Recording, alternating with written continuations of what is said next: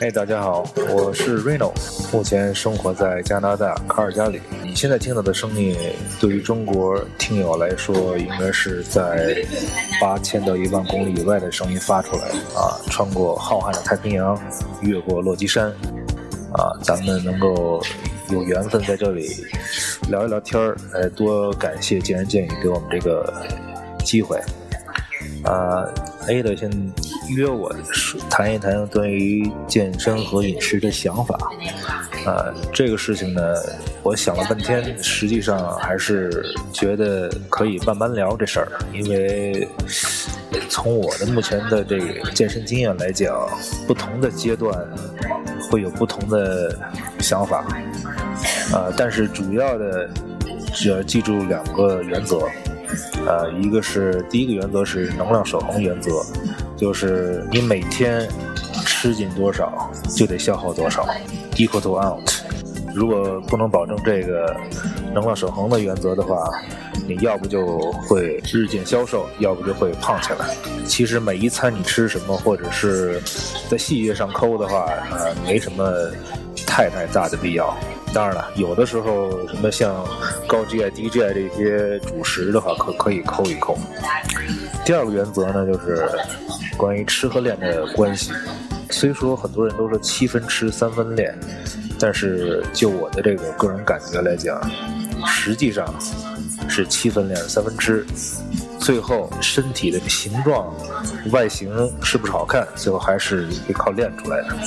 啊，先从我自己的这个健身经历慢慢说吧。刚才我说这个对健身和饮食这想法，真真是不同的阶段，人生就跟人生经历一样，不同阶段你有不同的人生经历，一件事情会有不同的看法。首先说我是怎么开始健身的吧。先说说什么叫健身，呃，define 健身。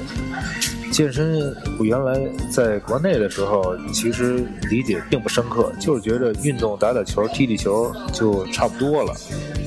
没有说从系统上对自己做重量训练、有氧、无氧这些区分，完全没有概念。所以说，真正的这个健身，我是行动是我是从这个体检结果以后才真正开始。所以说，每个健身的人背后可能会有一定的一段故事，啊，也算是一种人生经历吧。二零一三年开始，开始也是什么都不懂，所以就开始跑步。跑步是真的很见很见效果，然后减脂减得非常厉害。三高这个和心律不齐这个现象，半年以后啊，马上就消失了。所以我对这个跑步还是非常的呃热衷的。当时，然后就这么一直跑，跑了有大概有两年吧，基本上是天天的有氧。所以我当时跑步用的 app 是 Nike Plus。呃，从二零一三年开始到二零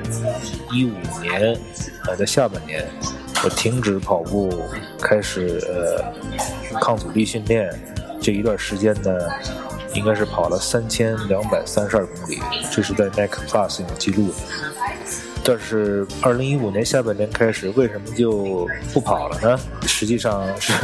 很多朋友，我身边的朋友们给我的反馈，就说又黑又瘦。看起来好像不像是健康的样子了，现在。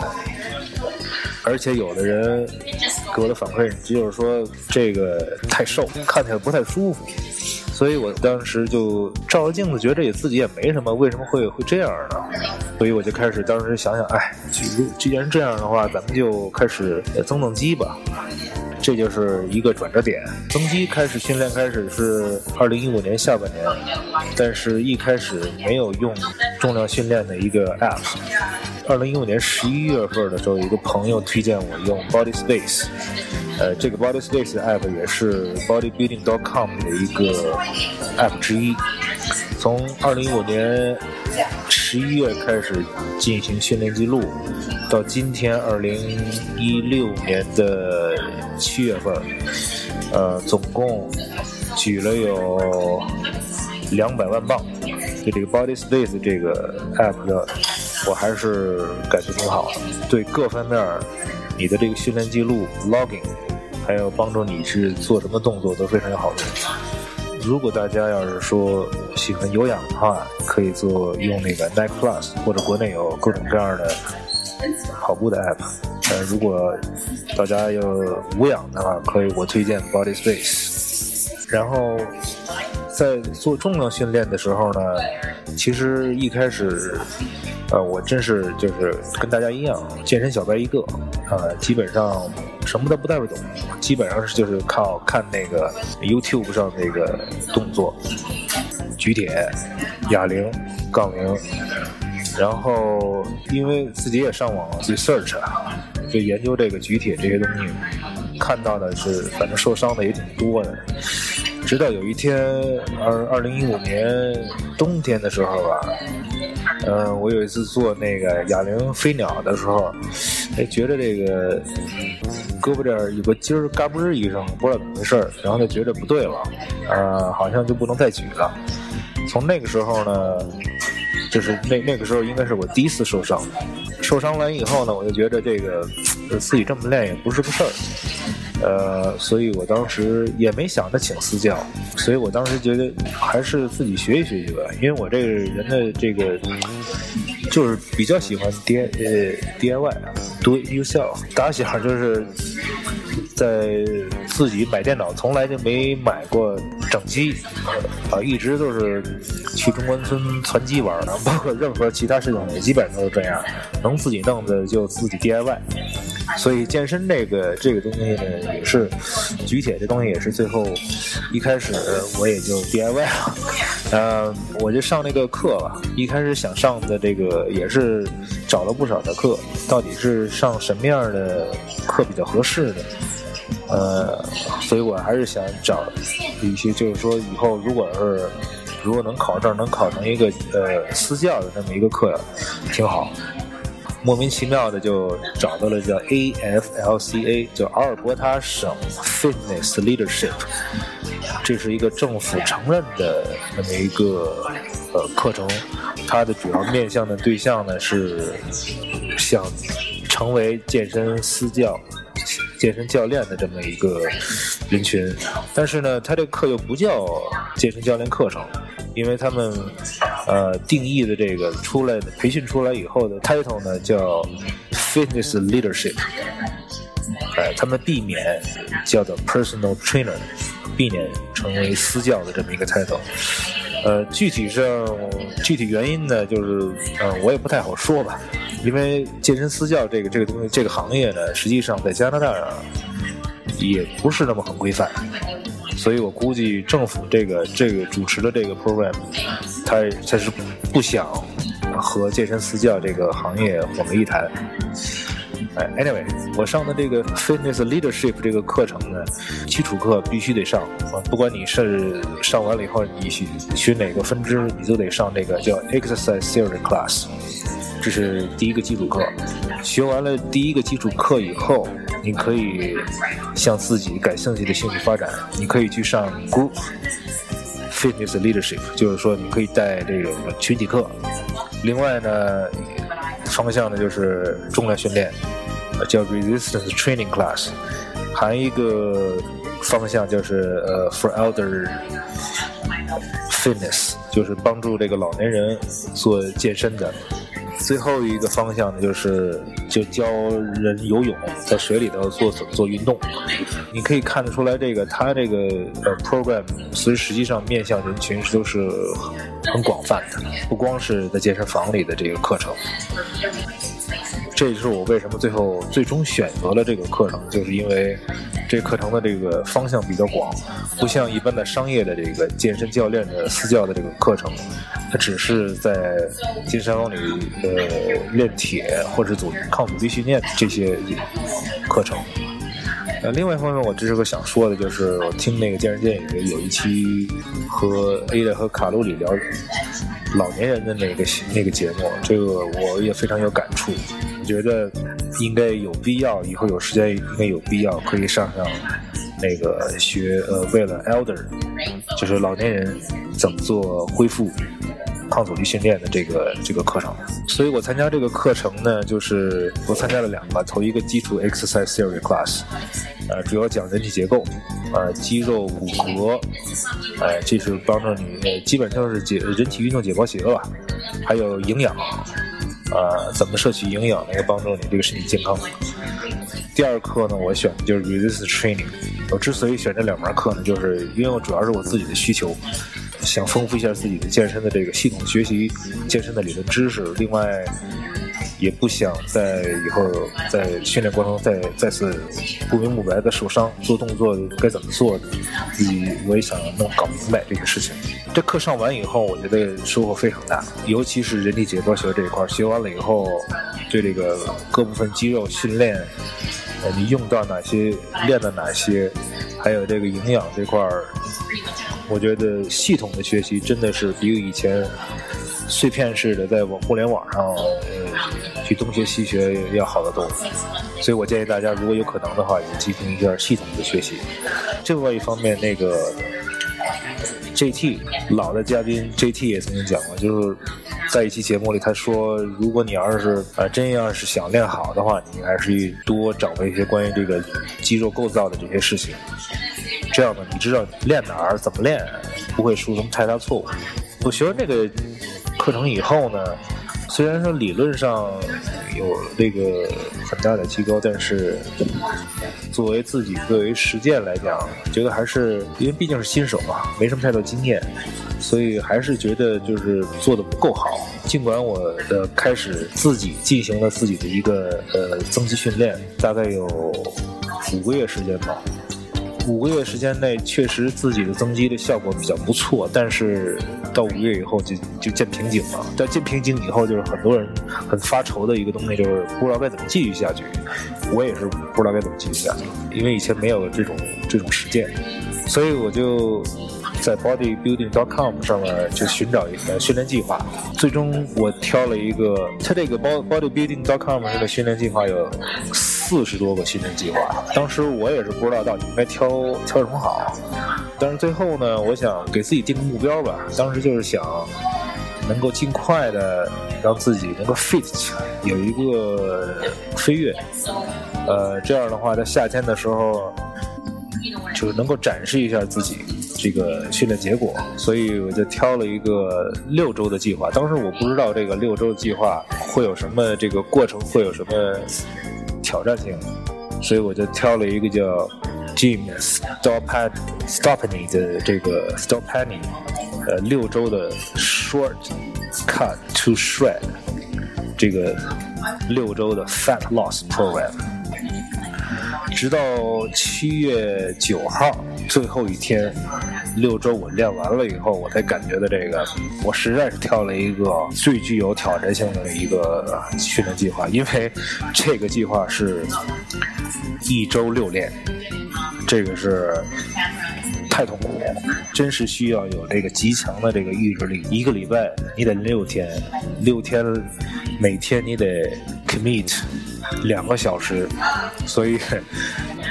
我我我觉得以后这个在如果再选训练计划，我肯定不会再选一周六练的这种计划，我肯定会选一周四练或者一周三练的计划。呃，anyway，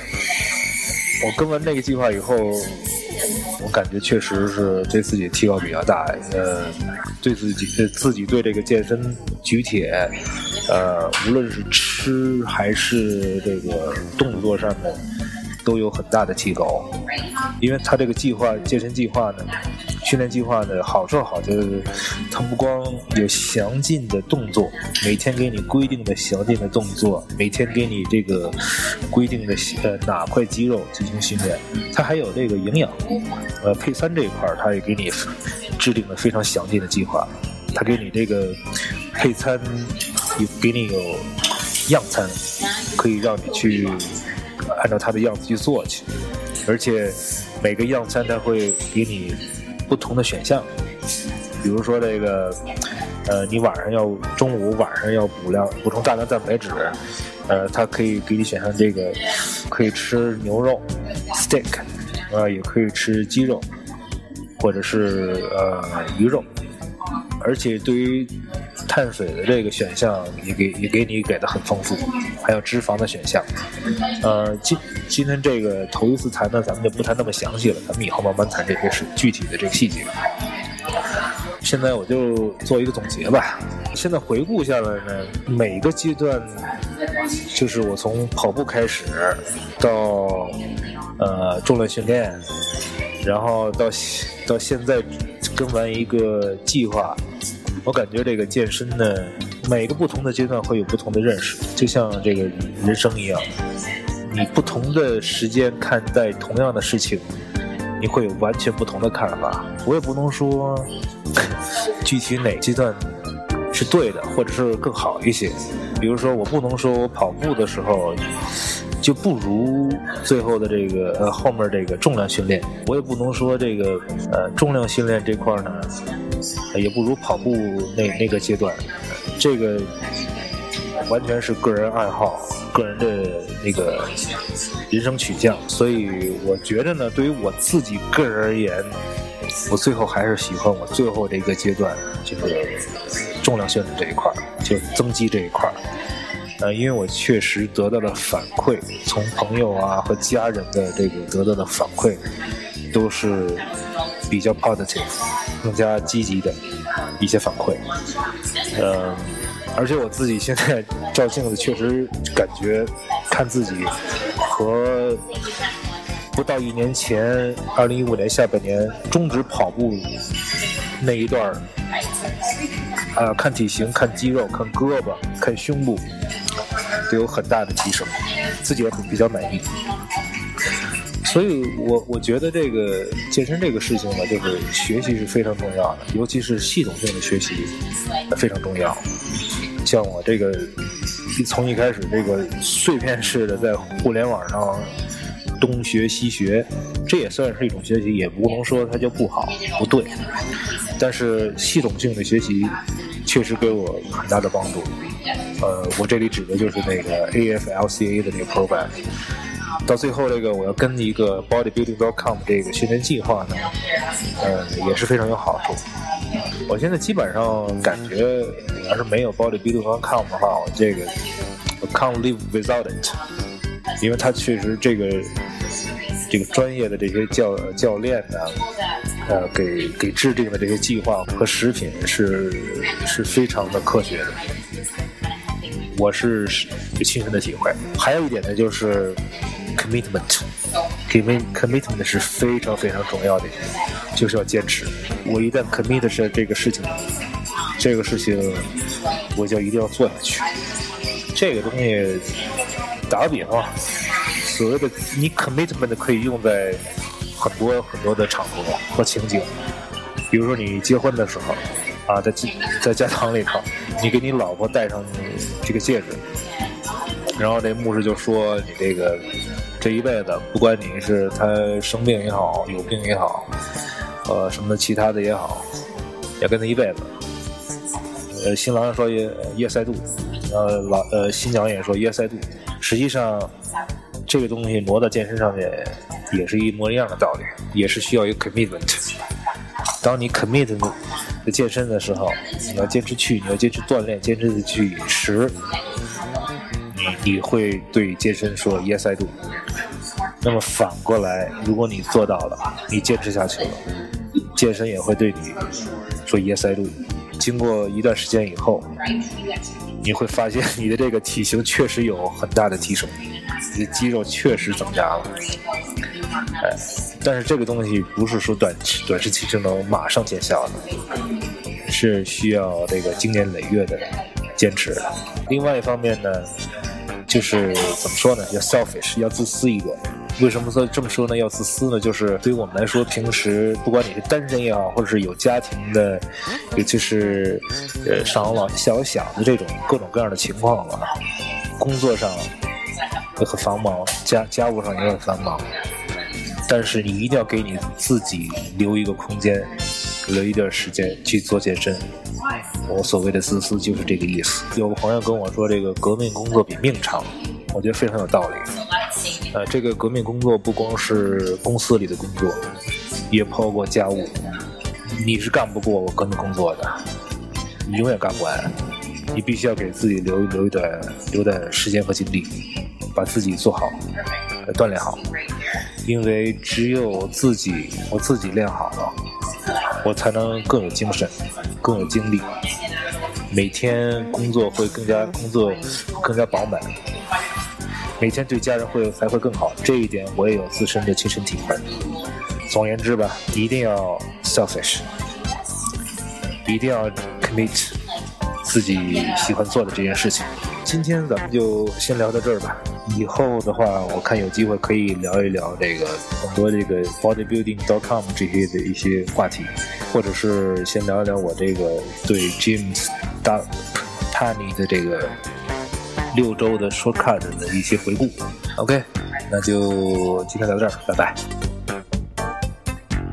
见人也烧脑，立刻就行动。